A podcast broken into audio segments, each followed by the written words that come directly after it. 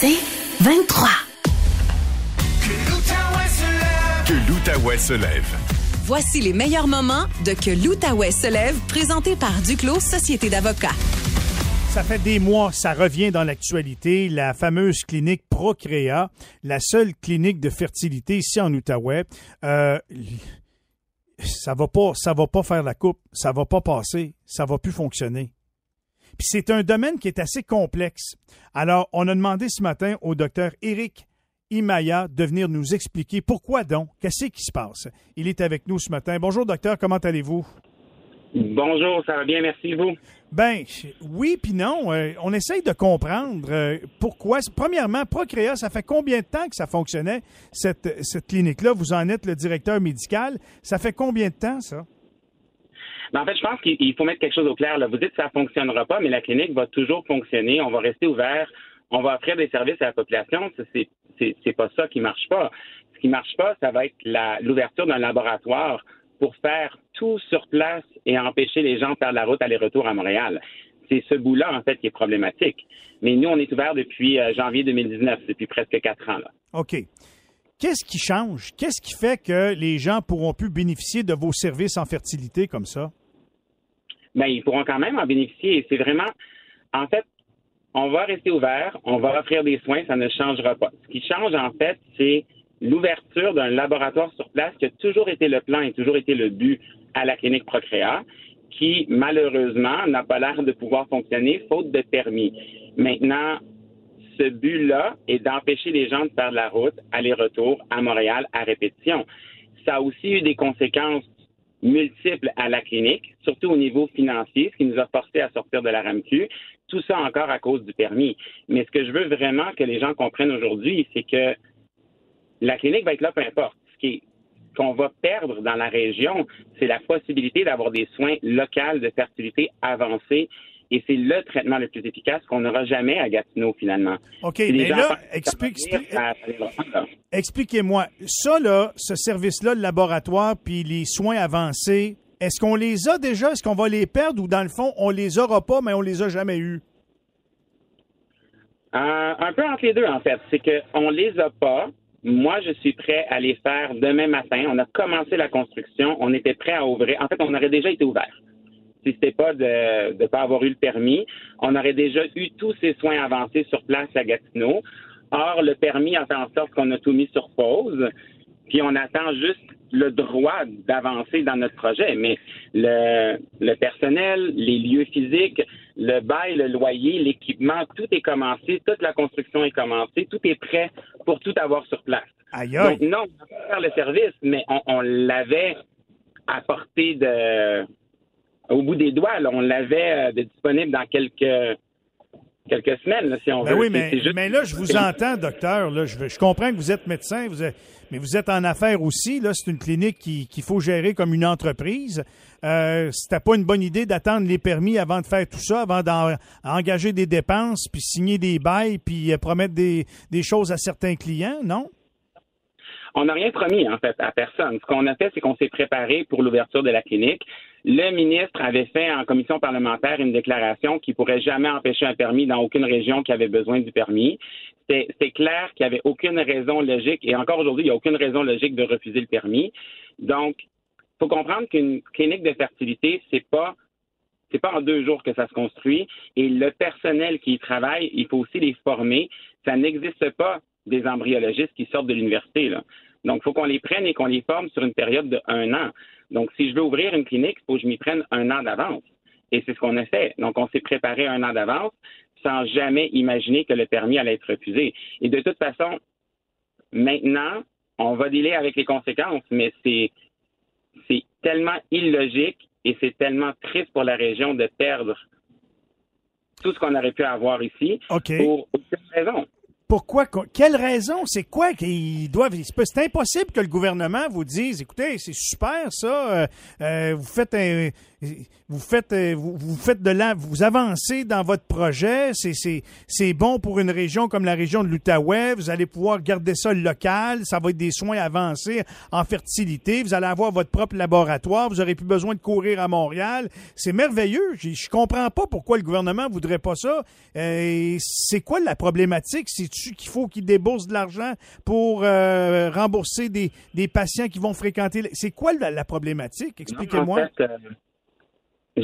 Un, je la comprends pas, honnêtement. Je comprends vraiment pas pourquoi ils nous refusent le permis. Les raisons en mars dernier pour le refus n'étaient pas les mêmes qu'en juin, n'étaient pas les mêmes qu'aujourd'hui.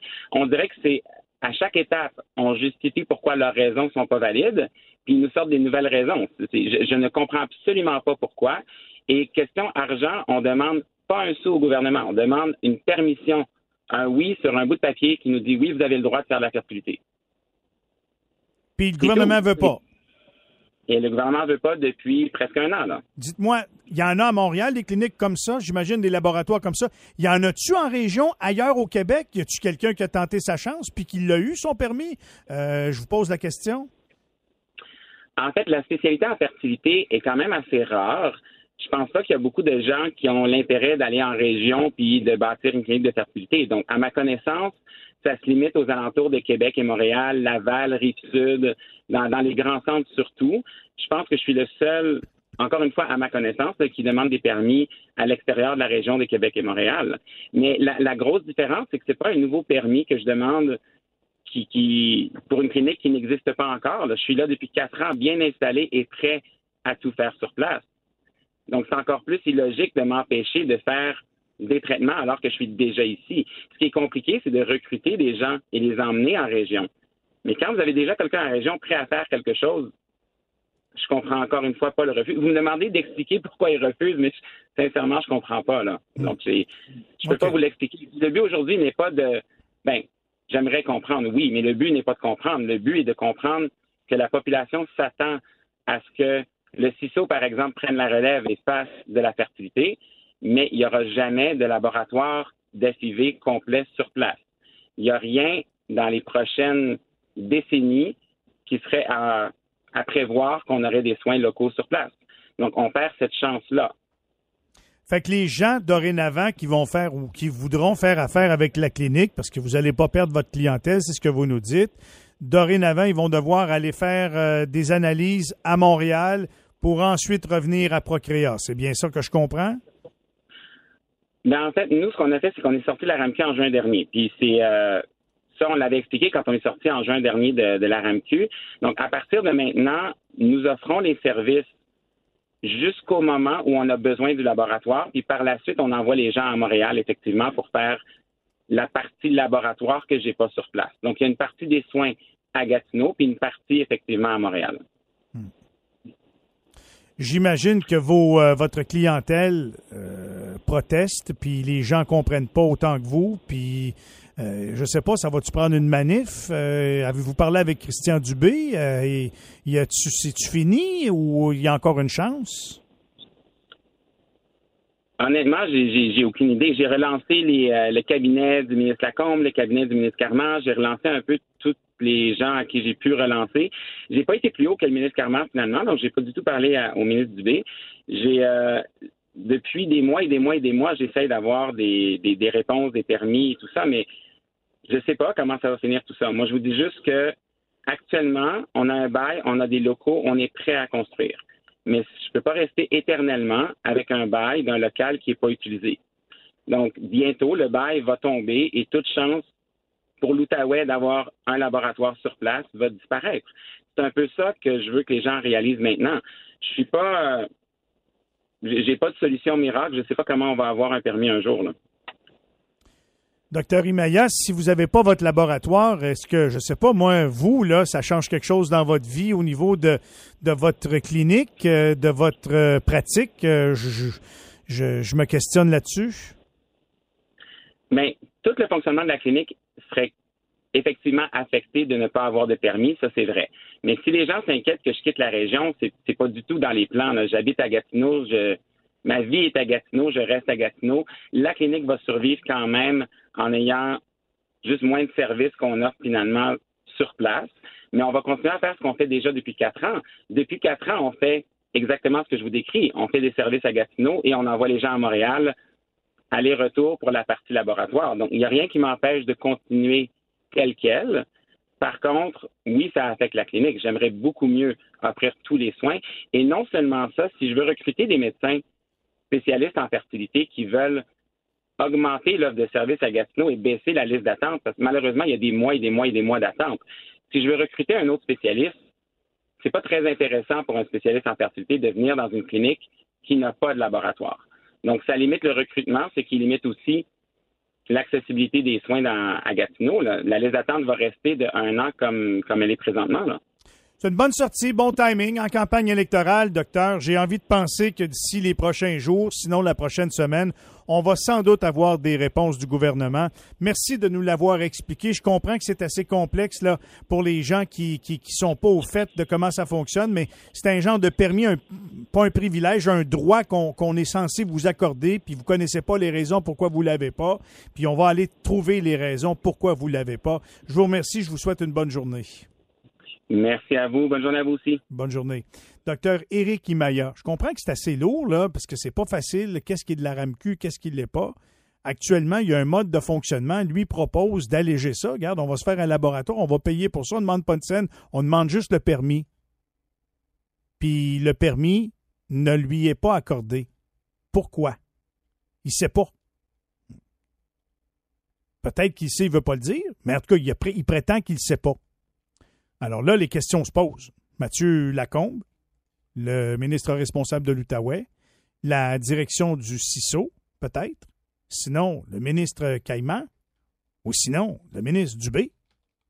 C'est une campagne électorale pour tout le monde, et au moins dites-nous pourquoi l'Outaouais, on n'est pas considéré dans ce projet-là. Peut-être que d'excellentes raisons. Il faudrait les entendre. Que l'Outaouais se lève. Voici les meilleurs moments de Que l'Outaouais se lève, présenté par Duclos Société d'avocats. Voici les trois étoiles de Marc Legault. Ça va être rapide, le commentaire sportif ce matin, pas mal plus rapide que sur l'autoroute 50 direction Est. Euh, Marc, le goon de la Ligue canadienne a été congédié. Oui, Garrett Marino, pour les gens qui suivent le Rouge et Noir d'Ottawa, vous connaissez sûrement le nom. Match numéro 4 cette saison. On se souvient, un plaqué très, très, très douteux euh, à l'endroit de Jeremiah Mazzurli, le nouveau carrière du Rouge et Noir d'Ottawa. Mm-hmm. La saison de Mazzurli terminée, grave blessure, ça aurait pu mettre fin à sa carrière.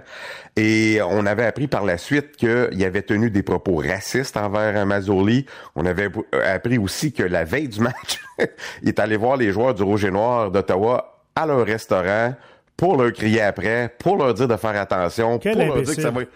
écoute, quelle tarte, là, ça n'a pas de bon sens. Puis je sais pas si aussi, quand il avait frappé Mazzoli, il avait quitté le terrain, pendant que tu as un corps arrière qui se tord de douleur, sa carrière est peut-être finie, que même les joueurs de ta propre équipe, la Saskatchewan, sont autour de Mazzoli, en train de prier, le genou à terre. Lui, il était sorti en envoyant des baisers à la foule, en faisant des pauses, euh, comme un lutteur. Lui avait fait sa job, lui, hein? Il a fait un show de il était suspendu quatre matchs. Quand il est revenu, euh, il a écopé aussi encore une fois d'une amende pour un plaqué douteux. Et en fin de semaine, il a fait le même coup à Zach Collaros, le carrière des, euh, des Blue Bombers de Winnipeg. un plaquage, un plaqué alors qu'il s'était débarrassé du ballon, très très très douteux. Euh, il va sûrement être mis à l'amende. On l'a sacré dehors. Il est à temps, Michel. Honnêtement, tu veux pas quelqu'un comme ça dans. Non. Oui, un joueur qui joue sur la ligne, ça peut passer dans le vestiaire, mais un gars qui a fait entre autres des commentaires racistes, qui a même avoué tout ça, euh, qui prémédite des blessures. Qui prémédite des blessures. Les joueurs n'en voulaient pas dans le vestiaire. Et depuis ce temps-là, ça va pas bien en Saskatchewan. D'ailleurs, les partisans avaient demandé à le sacrer dehors aussi pour la plupart. Et finalement, c'était fait. Mais c'était fait, honnêtement, 7-8 semaines trop tard. Mais au moins, je pense pas qu'on va le revoir dans cette ligue-là. Bon, ça, c'est réglé.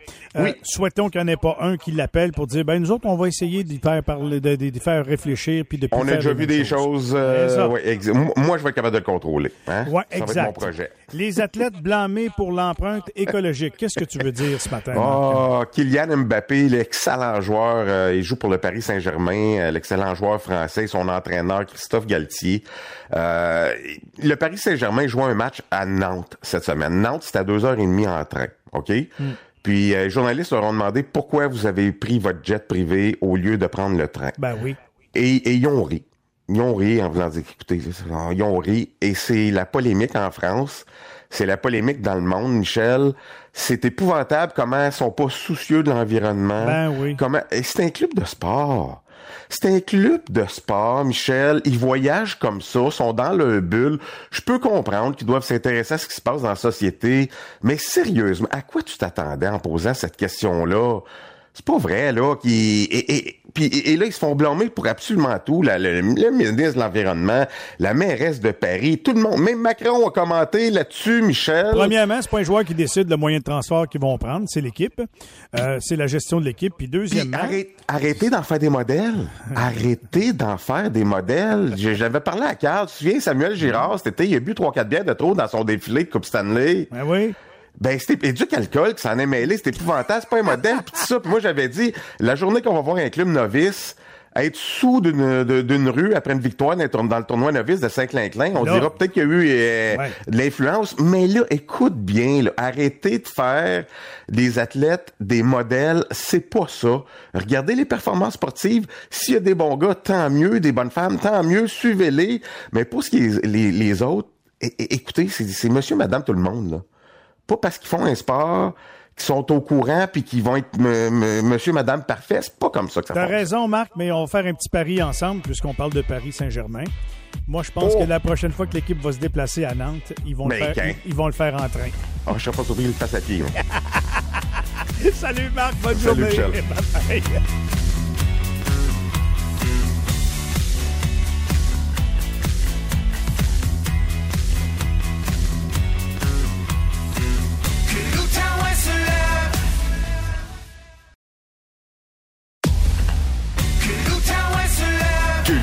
se lève. Voici les meilleurs moments de Que l'Outaouais se lève, présenté par Duclos Société d'avocats. J'entendais hier la tribune téléphonique de Nathalie Normando que je trouvais très intéressante en avant-midi. Elle disait que, bon, elle avait des, des, des, des auditeurs qui appelaient puis qui disaient, ben oui, euh, c'est une bonne affaire qu'on, qu'on, au nom de la planète, qu'on taxe les gens qui se promènent avec des SUV puis des gros véhicules à essence. faut arrêter d'en parler euh, de la protection de la planète et il faut agir.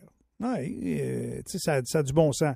En même temps, j'entendais le monsieur de la TUC qui disait Moi, je veux bien avoir une petite voiture électrique, mais je travaille dans le bois, je fais 120 km pour aller à mon travail. Je travaille avec une grosse machinerie lourde. Est-ce que je vais être capable de m'en revenir, mais qu'il fasse moins 40 l'hiver prochain parce qu'ils n'ont pas encore mis des chargeurs les épinettes? Ça, c'est un monsieur de la TUC qui a appelé pendant la tribune téléphonique.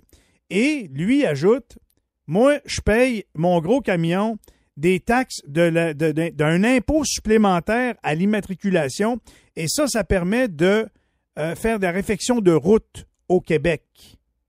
La journée qu'on va avoir tout le monde des voitures électriques puis qu'il n'y aura plus cette surtaxe-là aux gens qui ont des grosses cylindrées, qu'est-ce qu'on va faire?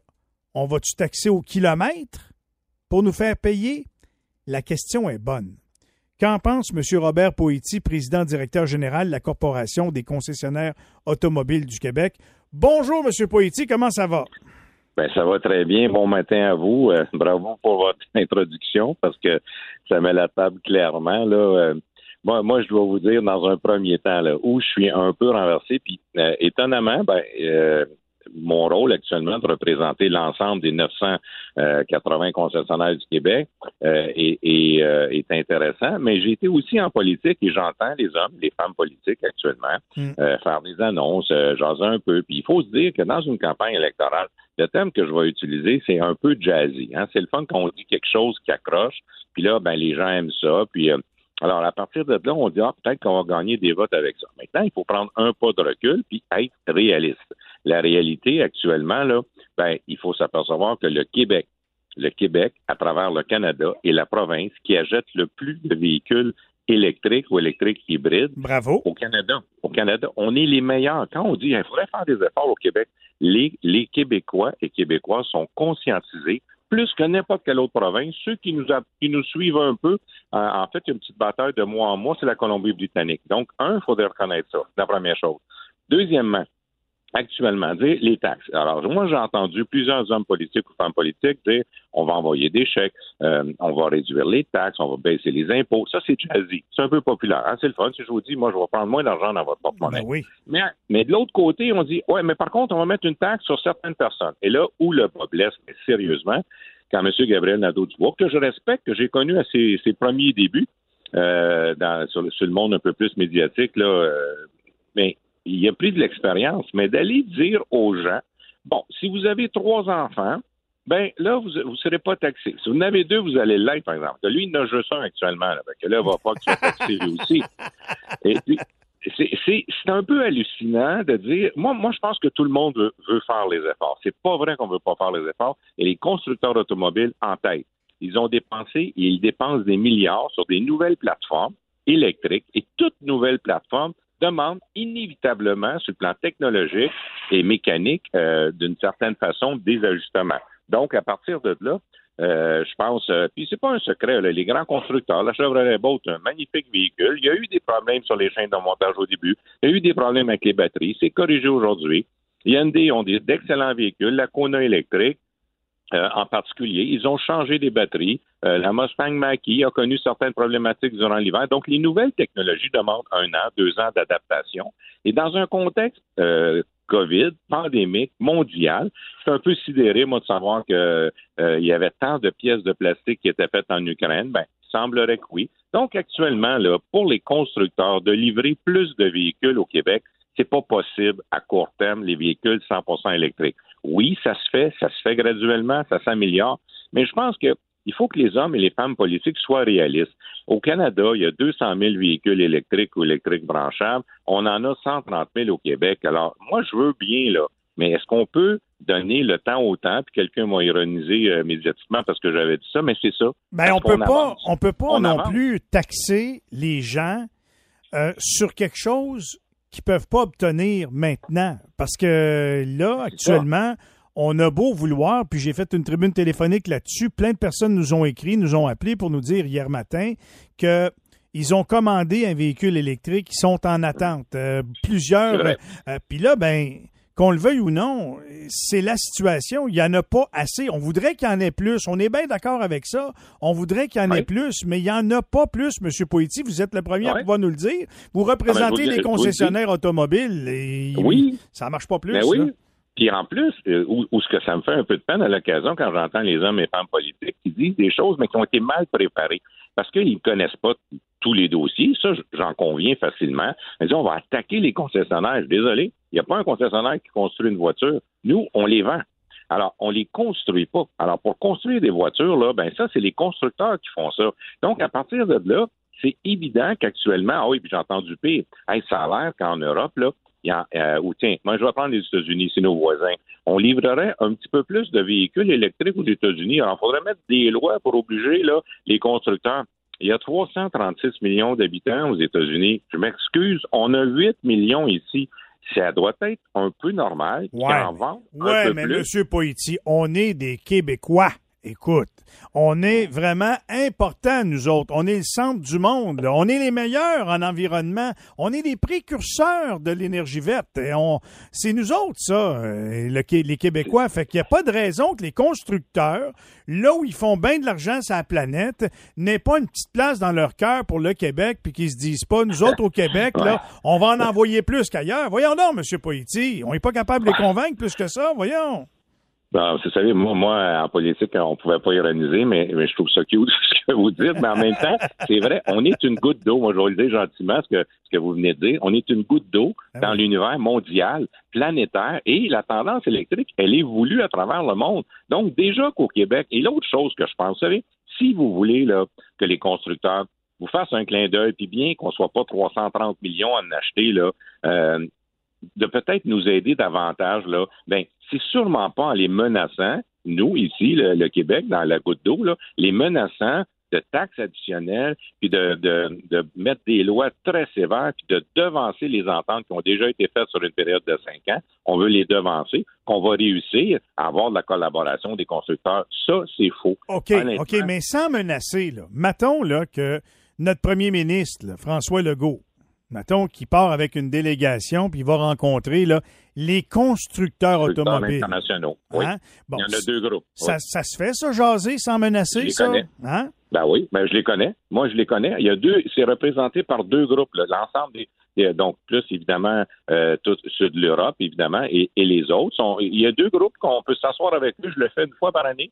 Je leur parle cinq fois, six, sept, dix fois par année. Alors oui, c'est sûr que ça se fait. Puis là, ça pourrait être intéressant. Et c'est là que je pense que des incitatifs pour les constructeurs ici. Euh, tiens, Chevrolet, je les salue. Moi, je nomme jamais nécessairement les marques. Je représente tous là ou à peu près. Mhm. Euh, ils ont investi des millions à Bécancourt dans une usine de batteries Chevrolet avec une autre, une autre entreprise pour construire des batteries. Alors, ce qui dit construire des batteries, tantôt on va dire les recycler également. Donc, pourquoi les gouvernements actuellement n'ont pas des bonnes idées d'innovation sur le fait de dire, ben, essayons d'encourager ces grands constructeurs-là, minimalement, tiens, à construire leurs batteries au Québec, euh, à, à construire certaines parties de leur automobile. Puis en échange, on va demander qu'ils augmentent le pourcentage, malgré qu'on ait 8 millions, euh, d'envoyer des voitures ici. Ça, pour moi, ça s'appelle une négociation saine, intelligente, et ça permettrait davantage de- de- d'avoir des véhicules ici. Mais actuellement, là, vous voulez acheter un, un- set de chambre, voulez- peu importe ce que vous voulez acheter actuellement. Moi, ma, ma première question, c'est l'avez-vous en stock?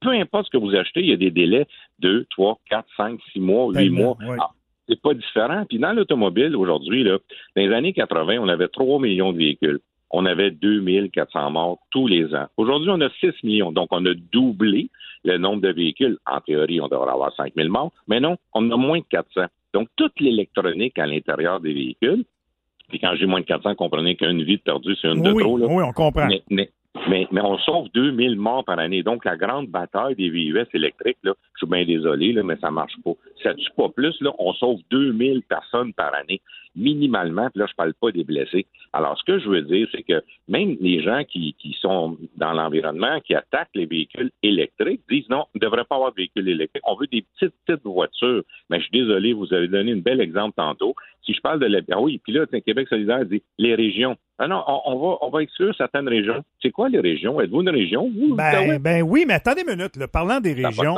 pourquoi est-ce que, mettons, si on, si on regarde le Québec, là, là où il y a bien, bien, bien, bien du monde, c'est à Montréal. On va s'entendre.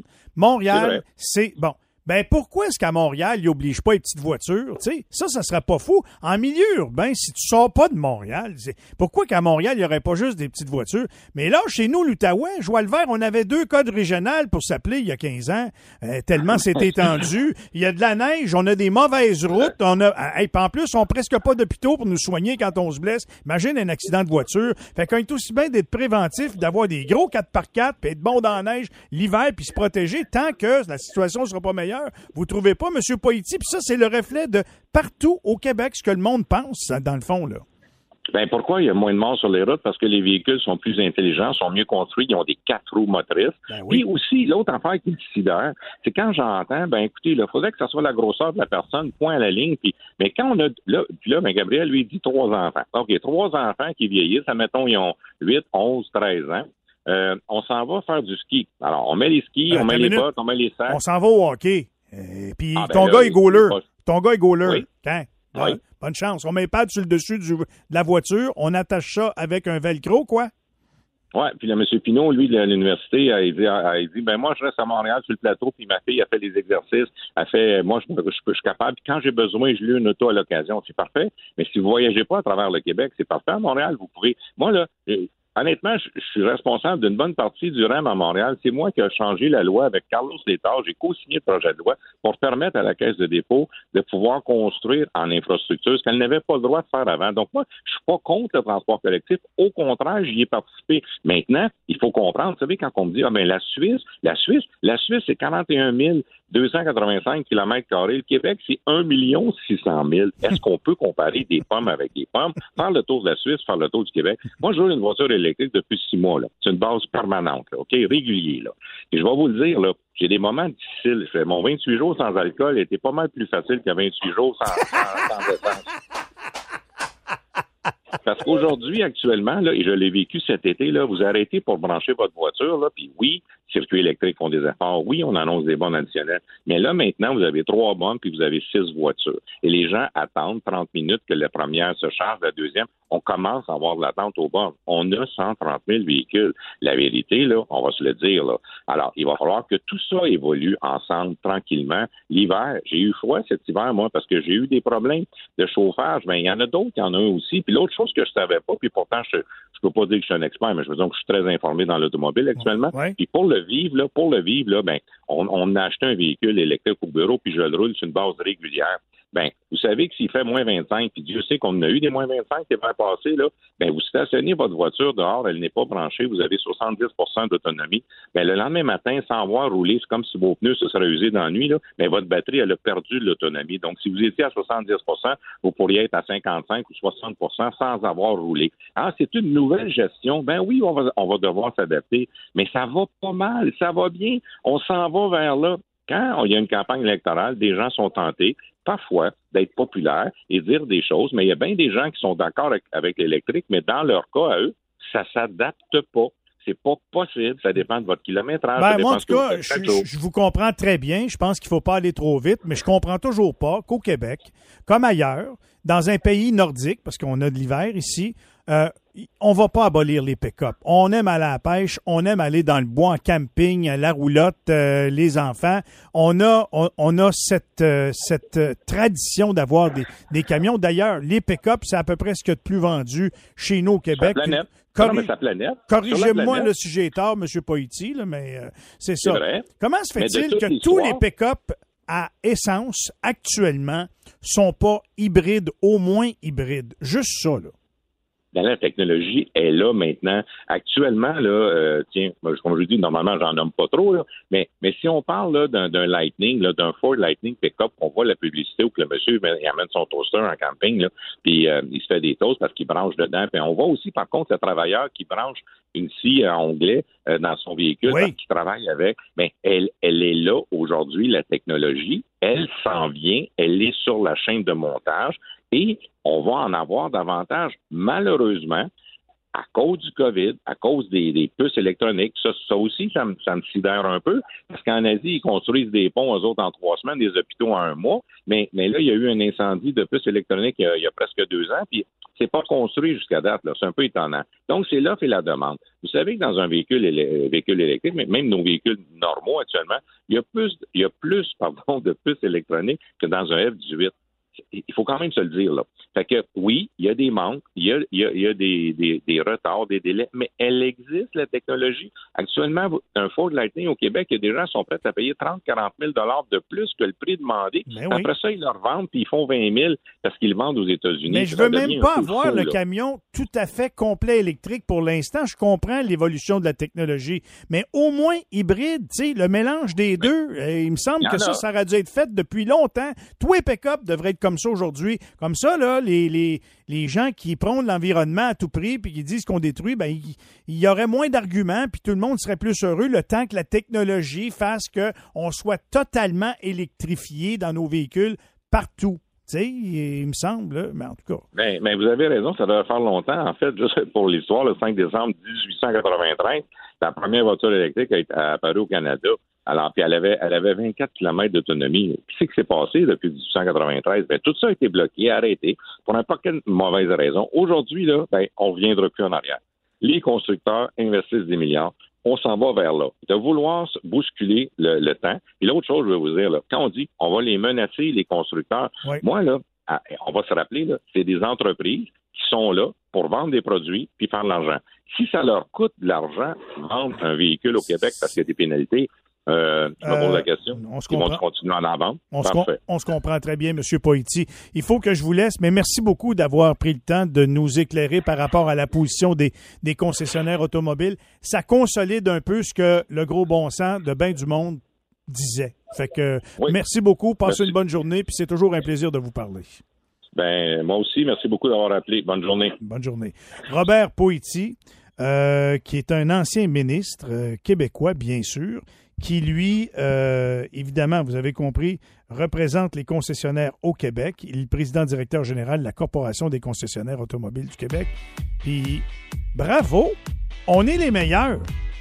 Sur 200 000 chars- voitures électriques au Canada, il y en a 130 000 au Québec. Bravo! Lâchons pas, gang. Mais venons pas fous non plus.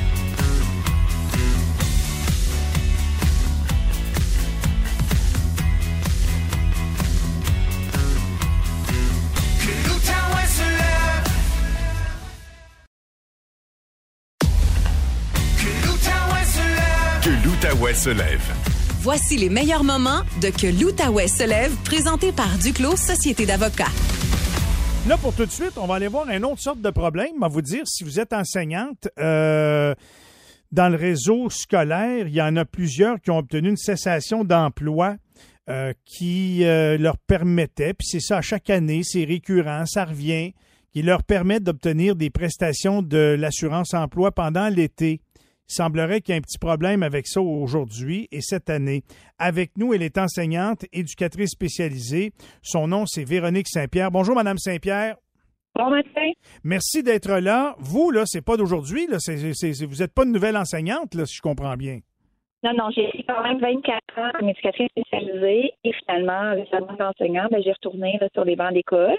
Et euh, maintenant, là, depuis la deuxième année comme enseignante, mais évidemment, je suis à la pièce. Donc, les enseignants, c'est un autre cadre d'emploi où est-ce que eux euh, bénéficient pas de l'aide de l'assurance emploi l'été, mais euh, les éducatrices spécialisées, les éducatrices en service de garde, euh, les gens à la pièce comme moi, c'est l'assurance emploi pour l'été qui nous fait vivre deux mois pendant l'été généralement.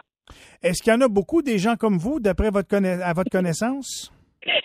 Énormément. Écoutez, euh, euh, c'est sûr qu'autour de moi, là, j'en ai au moins une cinquantaine que je connais des noms, sans compter tous les médias sociaux, réseaux sociaux où est-ce que les gens en parlent, les gens sont fâchés, sont frustrés.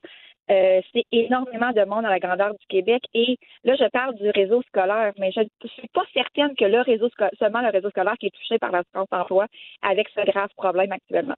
Bon, on va s'en tenir au réseau scolaire parce que ça, c'est Oui. le- le- dans votre champ d'opération. là. Euh, Oui. Dites-moi donc, euh, qu'est-ce qui se passe? Pourquoi vous- avez fait ça souvent, plusieurs fois dans votre vie, demander des prestations d'assurance emploi? Il n'y a jamais eu de problème auparavant? Qu'est-ce qui bug, non. qu'est-ce qui bug cette année, donc? Ben, qu'est-ce qui bug? On, on le sait pas, honnêtement, mais c'est ça, c'est ça, on essaie d'avoir des réponses, savoir qu'est-ce qui se passe, évidemment, actuellement, parce que ça n'a aucun sens. Non, c'est pas la première fois. À chaque année scolaire, euh, quand l'année se termine, autour du 23 juin, normalement, les gens tombent en vacances d'été. Donc, évidemment, c'est une partie des prestations d'emploi, de France Emploi qui commence. J'ai jamais eu de problème. Bon, des fois, des deux, trois semaines d'attente, mais c'était normal pour nous. Évidemment, c'était autre chose quand c'était la PCU, là, parce qu'on nous donnait quasiment gratuitement, rapidement. Mais là, cette année, c'est moi, ma demande a été faite le 26 juin. Euh, rien n'a été fait à mon dossier. Le 4 juillet, il est noté qu'il est en évaluation. Depuis ce temps-là, on appelle, on appelle, on appelle, et là, on appelle, on dit que c'est des 50 minutes d'attente pour se faire dire, on vous met un autre 15 minutes en attente pour vérifier votre dossier. L'agent revient, nous dit, ben écoute, je ne sais pas, il est en évaluation. On demande de parler à des gens plus hauts, euh, sont incapables de nous donner des réponses, et ça, c'est continuellement. Donc, depuis le euh, 28 juin, dans mon cas à moi, je sais que mon dossier est toujours en évaluation. Euh, c'est le cas pour plein de gens que je connais. Moi, j'ai la chance d'avoir deux revenus à la maison. Donc, moi, ça va bien. Et c'est pourquoi qu'aujourd'hui, je fais mon char de bataille de ça, parce que je me dis, il faut avoir des réponses. Moi, j'ai des collègues qui, eux, c'est les deux qui sont en milieu scolaire. Donc, les deux n'ont pas eu de revenus pour l'été. Ils me disent, Véronique, on est sur la marge de crédit, on est sur euh, les cartes de crédit, et c'était ça notre été. Il y en a d'autres qui me disent, ben, écoute, mon, mon appartement n'est pas payé depuis trois mois parce que j'ai pas la- l'argent qui normalement rentre normalement. Alors, c'est affreux, puis on n'a pas de réponse. C'est incroyable, là. Alors, vous n'avez pas de réponse de la part de l'assurance emploi. Votre dossier est en évaluation. Plein d'autres personnes constatent la même chose dans votre entourage. Avez-vous fait d'autres démarches, ma foi du bon Dieu, pour essayer de faire bouger les choses? Ça, ça, ça, Ben, ça, ça marche pas, là. Vous comprenez que euh, lundi soir, je me suis fâchée. C'est à ce moment-là que j'ai communiqué avec vous et avec plusieurs, plusieurs médias, euh, presse écrite et euh, télé, radio, tout ça. J'ai communiqué aussi avec Steven McKinnon qui hier euh, m'a répondu assez rapidement. J'attends le retour d'appel aujourd'hui de quelqu'un de son bureau qui devrait me rappeler aujourd'hui dans la journée. Euh, évidemment, ben, c'est sûr que nos chers euh, gouvernements québécois sont tous en élection, alors j'ai envoyé des messages à tout le monde. J'ai aucun retour. Vous étiez le premier à me réécrire là, hier. Donc, j'attends des nouvelles de tout le monde, puis il faut que ça bouge parce que c'est beaucoup, beaucoup de gens qui attendent après ça et euh, qui, évidemment, est dépendant de ça pendant l'été parce qu'il y en a qui n'ont pas d'autres revenus. Là. J'ai des mamans monoparentales que c'est leur seul revenu. Le coût de la vie est énorme. Et là, on n'a pas de revenus pendant deux mois. Là, c'est énorme. Là. Mais des fois, est-ce que, corrigez-moi si je me trompe, là, mais ça dépend. Vous, vous travaillez pour la- le centre de service scolaire euh, des draveurs ou portage de l'Outaouais? Oui, des Des draveurs. draveurs. Bon. Et là, il y a une dame qui m'a écrit qui est dans la même situation que vous, qui n'a pas eu euh, aussi de retour, puis elle semble présumer que le rapport, que la que la, la cessation d'emploi n'a pas été envoyée peut-être à temps ou trop lentement ou trop tard ou plus tard au bureau Ben- chômage. Est-ce que c'est pas une Ben- possibilité, ça? Ben, ça peut être une possibilité, mais moi, ce que j'ai vérifié, c'est que quand j'ai réussi à parler là, à un agent au centre de la- la- l'assurance emploi, on m'a assuré qu'il y avait ma cessation d'emploi, même que moi, il y avait une erreur sur ma cessation d'emploi. Alors, j'ai la preuve qu'elle a été donnée à temps. Parce que moi, il y avait eu une erreur dans ma cessation d'emploi qu'on a corrigée. C'était quelque chose de très rapide à corriger. Euh, C'était corrigé très, très rapidement par le centre des services euh, des travailleurs. Donc, moi, dans mon cas, je, peux assurer que ma cessation d'emploi a été envoyée à temps et elle était, c'était faite correctement. C'est vraiment au niveau de l'assurance emploi euh, que ça bouge pas. Puis le bureau de M. McKinnon, euh, ça, ça, ça a tout de suite répondu ou ça a pris comme au chômage 17 appels avant que quelqu'un vous réponde? J'aurais pu faire plus fort. Non, non, il m'a répondu, euh, écoutez, moi j'ai écrit lundi soir, puis euh, hier matin euh, à 9 heures, je pense j'avais déjà un retour d'appel de lui qui me donnait les coordonnées du bureau pour appeler au bureau justement là, de son bureau de comté. Et là, j'attends un retour d'appel de Mme Gervais. Bon. Je vous remercie d'avoir pris le temps de, de, souligner ce qui vous arrive. Je lance l'appel d'ailleurs à des gens. Si jamais vous êtes dans la même situation, j'aimerais ça que vous puissiez m'écrire à mon adresse courriel personnelle ou encore par messagerie texto. On va surveiller ça pour vous, puis on va surtout faire le suivi demain avec M. McKinnon. Qu'est-ce qui peut être fait au niveau de l'appareil gouvernemental pour que ça débloque, pour qu'au moins vous ayez une réponse? Mais normalement, il n'y a, a jamais personne qui est refusé. Vous autres, c'est- comme du beurre d'emploi. La cessation d'emploi, elle est claire. Vous recevez vos chèques quelques semaines plus tard, après deux semaines d'attente, j'imagine, puis bingo, vous êtes bon pour l'été, non? Oui, tout à fait, parce que nous, c'est vraiment pour une période estivale seulement, parce qu'on recommence toujours là, euh, excuse, fin août, début septembre. Donc, c'est automatique. Il n'y a rien qui nous empêche, à moins vraiment que dans le dossier, il y a eu quelque chose, mais que la personne a eu des, des complications, euh, a quitté l'emploi ou des maladies excessives. Mais sinon, c'est automatiquement qu'on est, en- on est là euh, accepté. Là. Très intéressant. Merci beaucoup de nous l'avoir illustré. On va surveiller ça. On se reparle. On garde contact, Madame Saint-Pierre. Bonne chance. Merci beaucoup. Bonne journée. Au revoir. Au revoir. Madame Véronique Saint-Pierre, qui, euh, je pense, euh, est en route pour l'école, éducatrice spécialisée. C'est pas d'aujourd'hui, mais cette année, il y a quelque chose qui se passe. Ça bloque au bureau d'assurance-emploi. Puis pas juste elle. Euh, vous avez entendu là, le témoignage de personnes qui sont les deux enseignants, pas de maudite scène de l'été, deux mois, pas de salaire. Vous capable d'imaginer ça? Vous, c'est une chose, mais votre conjoint ou conjointe aussi, c'est pas évident. Mais t'appelles au bureau d'assurance-emploi, puis euh, en évaluation, en évaluation, ça me fait penser au passeport. Ça, c'est, c'est, c'est comme ils sont débordés ou il y a quelque chose là. Alors, il va falloir des explications. Demain, même heure, probablement, M. McKinnon aura fait le travail, les interventions nécessaires, du moins des explications pour nous dire ce qu'il en est. Si vous êtes pris dans la même situation, de grâce, s'il vous plaît, écrivez-nous. Ça va nous faire plaisir de vous entendre.